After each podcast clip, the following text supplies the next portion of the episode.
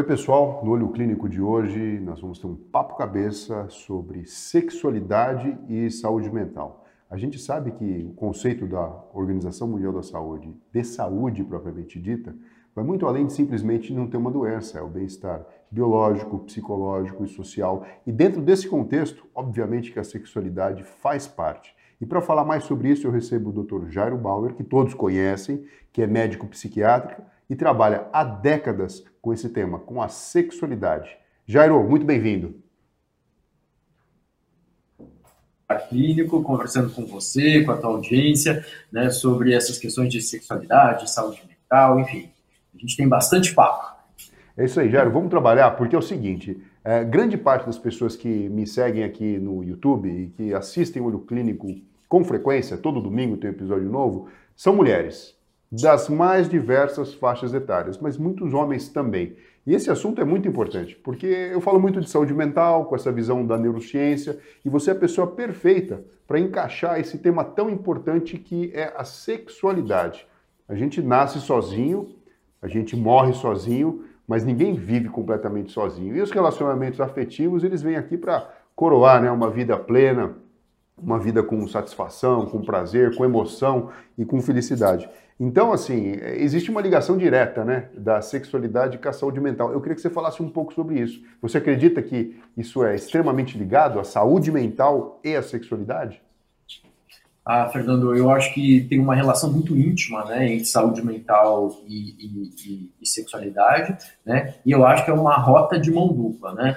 É, quando a gente está bem do ponto de vista de saúde mental, né, é, a nossa sexualidade tende a fluir, a funcionar muito melhor, né? E vice-versa, né? Quando é, a gente está bem também do ponto de vista de sexualidade, isso sem dúvida nenhuma impacta na nossa saúde mental. E o, e o, e o inverso é verdadeiro também, né? Quando a gente não está bem, né, do ponto de vista de saúde mental, a gente pode sentir esses impactos na nossa vida sexual e vice-versa, Agora sim, a gente sabe, né, Jairo, que, por exemplo, a pessoa com um diagnóstico de depressão, Bom, todo mundo está seguindo aqui sabe que o Dr. Jairo é médico psiquiatra. Depressão não é ficar se sentindo triste simplesmente. Tem todo um funcionamento diferente do cérebro por trás disso.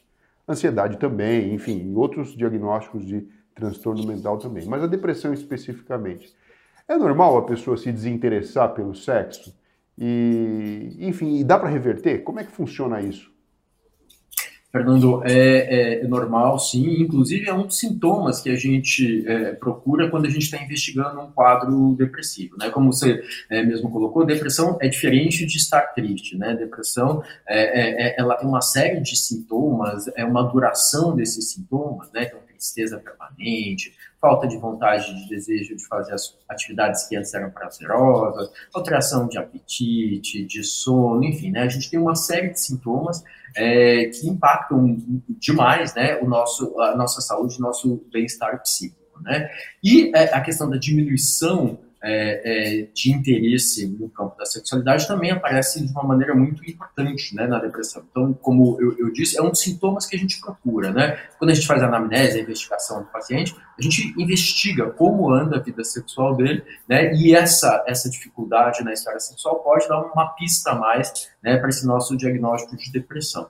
E aí é, você pergunta assim, dá para melhorar isso quando a pessoa melhora da depressão? Dá sim, né? Então, assim, é, conforme o humor vai melhorando, né? O humor, entendendo o humor com esse pano de fundo, né? Essa, essa, essa vida emocional da gente, né? Conforme o humor vai melhorando, é, é, a libido, o desejo, a vida sexual também tendem a melhorar. Só lembrar, né, Fernando, que uh, às vezes no início do tratamento, né, a pessoa pode demorar um pouquinho, né, para retomar a sua eh, a sua sexualidade plena, enfim, seu desejo pleno, né? E lembrar que alguns antidepressivos para algumas pessoas, né, como outras medicações que atuam no sistema nervoso central, podem interferir também, né, na nossa na, na, no nosso desejo, na nossa sexualidade, tempo de orgasmo e por aí vai. Né? Então, às vezes, é necessário um ajuste de dose, é, troca de medicamento, né? isso tudo é, é, é, muito importante que essa informação, esse assunto seja discutido com o médico e que o médico possa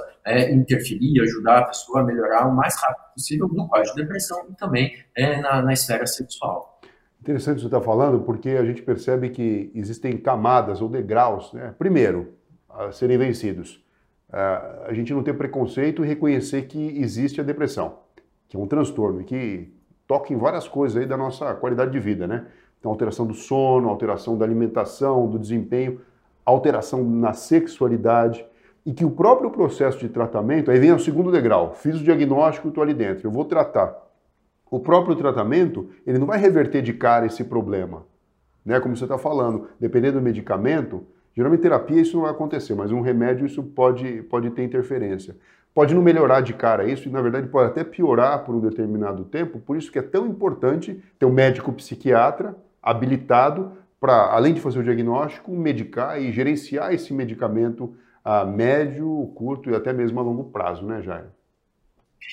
Isso que você está falando, Fernando, é, é, super importante, né? E, e, e eu acho que assim, é, a gente como médico, de uma maneira geral, a gente é treinado, um pouco treinado para falar de sexualidade com, com, paciente da gente, né?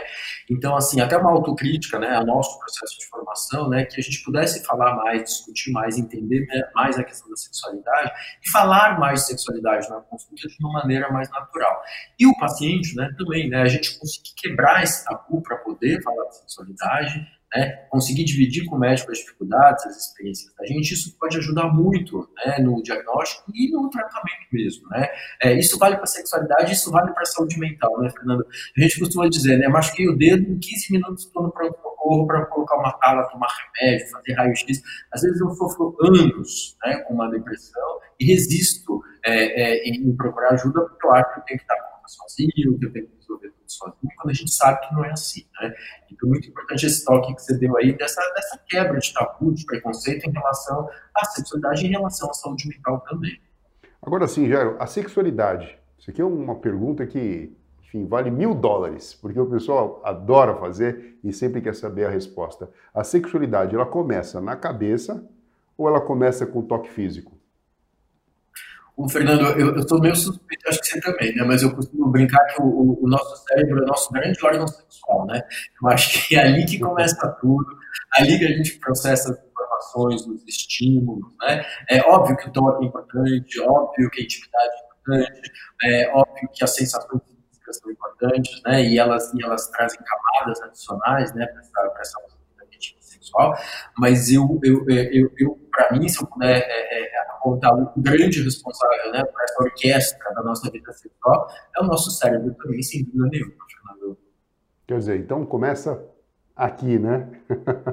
É, exatamente. E tem, tem, pessoas que têm a sexualidade mais aflorada do que outros? Existe essa, essa diferença? É um traço? Assim como tem traço de personalidade, característica de comportamento? Como você que trabalha já há muito tempo com isso, é, faria aí uma, uma, sei lá, uma classificação, pelo menos para quem está assistindo a gente aqui entender, pô, eu sou normal, ou não, estou fora da curva, tenho que me preocupar. Uh, Fernando, tem, tem sim gradações, variações, né, como qualquer característica física ou comportamental da gente. Né? Então, tem gente que é mais ligada na questão da sexualidade, tem gente que é menos ligada. É, é, a gente mesmo, né, se você considerar o indivíduo, ele pode variar ao longo da vida dele né, essa intensidade de, de experiências, de vivências, de desejos de sexualidade. Então, em algumas fases, esse desejo pode estar muito mais evidente, muito mais aflorado, em outras fases, pode estar menos evidente, é, menos aflorado. E essa é uma das grandes questões da vida do casal, né? Porque às vezes você tem duas pessoas que têm interesses, desejos, motivações diferentes nas suas diversas é, é, fases da vida. Né? Então, é, o relacionamento a dois tem muito isso, né? essa orquestração de interesses e desejos. Mas sim, né, respondendo a tua pergunta, as pessoas podem, tem pessoas que são mais ligadas, tem pessoas que são menos ligadas, é, e aí você pode ter marcadores ou aspectos é, é, biológicos, marcadores e aspectos é, psicológicos, sociais. Então, por exemplo, se você está deprimido, você provavelmente vai ter menos interesse sexual. Se você está num momento muito complexo da tua vida, você tem muitas demandas, está escrevendo teu doutorado, está preocupado com as despesas de casa, está com alguém doente família, isso tudo também né, é, impacta aí o teu interesse, o teu desejo sexual. Então, são muitas variáveis, né? Então, realmente pode mudar muito. Então, tem pessoas que têm menos desejo, isso não é necessariamente um problema, tem pessoas que têm mais desejo, isso também não é necessariamente um Agora, problema. Agora, você falou uma coisa... Que... É, você falou uma coisa interessante, né? Que isso acaba sendo algo que você percebe na vida de relacionamento a dois. Né? Você sabe quando eu escrevi o livro Neurociência do Amor? E aí a gente consegue entender que existe um carretel ali, uma, uma linha histórica que acaba sendo muitas vezes monótona para os relacionamentos. Tudo tem um começo, que geralmente é um começo muito mágico, que envolve o processo da paixão. E no processo da paixão, a gente sabe que a sexualidade ela está ali pipocando, né? Está a todo vapor. E muitas vezes o casal se ancora naquela experiência e talvez seja um momento que de fato eles estejam em fase, né? Ambos vivendo talvez o, o máximo, o esplendor aí da sexualidade aflorada. E depois ancora isso mentalmente e tenta repescar aquela situação e muitas vezes se perdem, né? Porque de repente um uh, formou o vínculo uh, bastante uh, enriquecido por conta daquela, daquela fase, o outro nem tanto, e depois, na verdade, precisa da ajuda de alguém para explicar isso. Você concorda? Concordo, super concordo.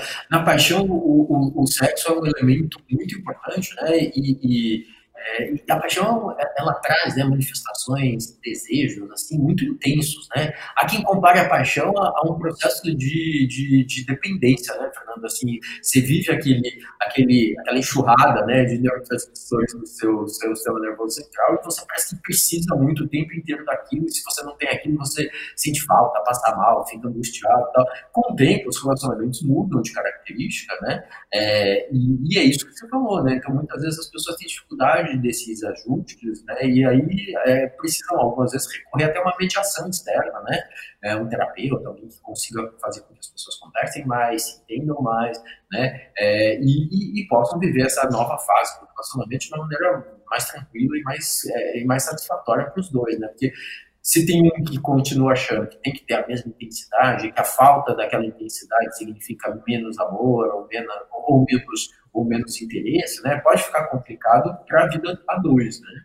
Sim. Então, assim, sexualidade e amor, para você, são coisas distintas? São coisas diferentes?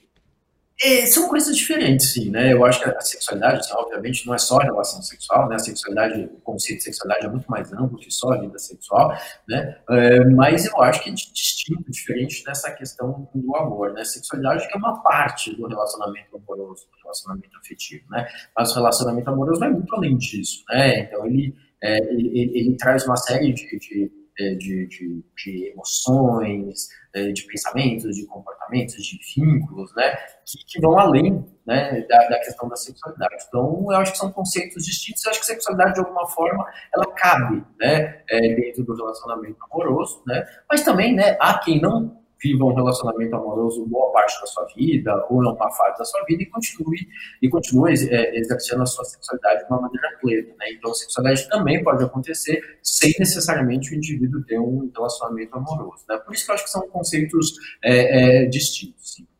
Ô Jário, e uma coisa importante, quando a gente toca no assunto, né, falando aí em homoafetividade, né, por exemplo, né, a aceitação de si mesmo dentro desse contexto ela afeta a saúde emocional? Você, como psiquiatra que tem um olhar privilegiado, né, além dos, dos preconceitos e também baseado no funcionamento, entendimento do, de como a mente humana uh, reage ou lida com essa situação, como é que você vê isso? Fernando, sem dúvida nenhuma, né? A aceitação e o se relacionar bem com o seu desejo, né? É, com aquilo que você sente ou até com a sua identidade, né? É, é, é muito importante, né? Para uma vivência plena, né? Em termos de saúde mental e em termos de vida sexual também, né? Então, imagine um indivíduo que tem uma orientação é, homossexual e tem uma dificuldade muito grande de lidar com essa orientação, né?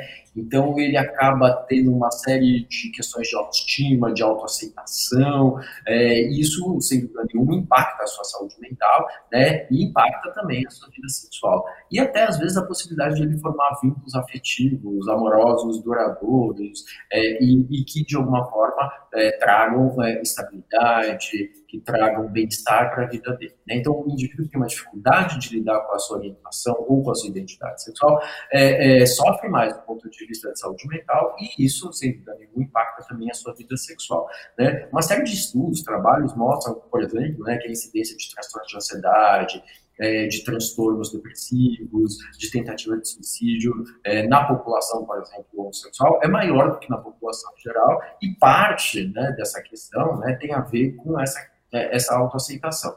Agora, lembrar também que muitas vezes a sociedade né, ainda tem uma série de preconceitos, é, discriminação, é, bullying, né? Então, é, é alguém que está sujeito é, durante muito tempo a esse tipo de pressão, né, sem dúvida nenhuma, pode ter questões de autoestima, de autoaceitação mais complicadas, e isso né, é, invadindo aí a questão da saúde mental e da saúde sexual, sem dúvida nenhuma. Né? Pô, Jair, obrigado por explicar tão bem, de uma forma tão clara, esse assunto que às vezes ele representa um, um tabu, né? O que é difícil de todo mundo entender. E me fala uma coisa, uma vida sexual saudável, tá? Você acha que isso pode ser a salvação para a gente não ado adoecer, não ficar doente do ponto de vista psíquico? O Fernando, essa pergunta é muito boa, né? E eu acho que de novo assim vale aquela aquela aquela guia de mão dupla que a gente falou no começo do programa, né? É, uma vida sexual saudável, sem dúvida nenhuma, né? Impacta a nossa saúde geral e a nossa saúde mental também, né? E a recíproca também é verdadeira, né? A nossa saúde geral, o nosso bem-estar psíquico também, né? É influenciando a nossa vida sexual. É, eu, eu tento enxergar a sexualidade como um dos aspectos, né? Da nossa saúde, né? A gente tem saúde física, a gente tem saúde mental, é, é com todos esses eixos que você comentou, né, é, é, eixos de, de, questões biológicas, de questões comportamentais, de questões emocionais, né, então, é, sem dúvida nenhuma, uma vida sexual saudável faz bem para a gente, né, e a gente estar bem também né, interfere numa vida sexual ou impacta positivamente numa vida é, sexual muito mais saudável, né. Ô Jairo, para a gente terminar, eu queria fazer uma pergunta para você, uma pergunta fora do script, tá? Bem bacana. Tem muitas pessoas que acreditam que a atividade sexual é troca de energia, tá? Então, quando a gente fala de uma vida sexual saudável, a gente está falando desde do, do auto-toque, podemos falar da masturbação, da forma que você se encara, das expectativas, mas também do relacionamento a dois, independente uh, da forma, da maneira que venha a acontecer. E quem tem uma visão mais esotérica fala, olha, que ficar atento com quem você se relaciona, porque existe uma troca de energia muito grande. Isso eu não estou falando de medicina tradicional, estou falando nessa forma maior. Do ponto de vista psíquico, você acredita que a troca que acontece, por exemplo, durante um ato sexual, ela é tão intensa que de fato a gente deve ser extremamente responsável em escolher os parceiros que a gente vem a ter na vida? Ah, Fernando, eu acho que faz é, sentido, sem dúvida nenhuma, essa questão de de troca de energia é, ou de como é, é, as emoções, a energia, o que está na outra pessoa, o que está com a outra pessoa, é, de alguma forma vai te fazer bem ou vai te fazer mal. Né? Isso acontece, eu acho que não só na vida sexual, né, mas nos próprios relacionamentos da gente. Né? Quando a gente está perto de alguém que é, passa para a gente uma sensação ruim, uma energia ruim, é, é, uma dificuldade de entendimento, de contato, né? Se a gente se insiste em, em, ficar próximo dessa pessoa, a gente pode também não ficar tão bem, né? E, e ao passo que, né, se a gente está próximo, perto de alguém com quem a gente tem uma troca de energia bacana, uma troca de emoções bacanas. É, eu acho que isso é, acaba também é, impactando positivamente é, a nossa energia, a nossa, a nossa sensação de bem-estar. Então, eu acredito sim, né, que as escolhas e a proximidade é, que a gente tem das pessoas, dos amigos, dos relacionamentos e também né, na esfera sexual, eu acho que tem um impacto sim na, na, na, na vida da gente, da energia da gente. Isso aí, Jairo, eu estava com saudade de você, muito bom te escutar, aprendi bastante aqui, tenho certeza que as pessoas também. E olha só, vamos compartilhar, vamos passar esse vídeo para frente. Se você tiver dúvida, escreva aqui embaixo, que eu e o Jauer, a gente vai estar tá olhando aqui qual que, é, o que, que vocês querem saber mais, né? Vamos, vamos levar a informação para o povo, porque isso é extremamente importante, né? É isso aí, Fernando. Muito legal, sempre bom conversar com você. Acho que você traduz é, é, essas questões de saúde, de comportamento, de uma maneira muito clara, né? Então, sempre bom conversar com você, trocar com você. E espero que logo, logo a gente consiga se encontrar ao vivo e a cores. é isso aí, meu amigo. Muito obrigado, viu? Valeu, Fernando. Um abração para todo mundo que está assistindo a gente. E é isso aí. Valeu. Até a próxima. É isso aí. Até a próxima.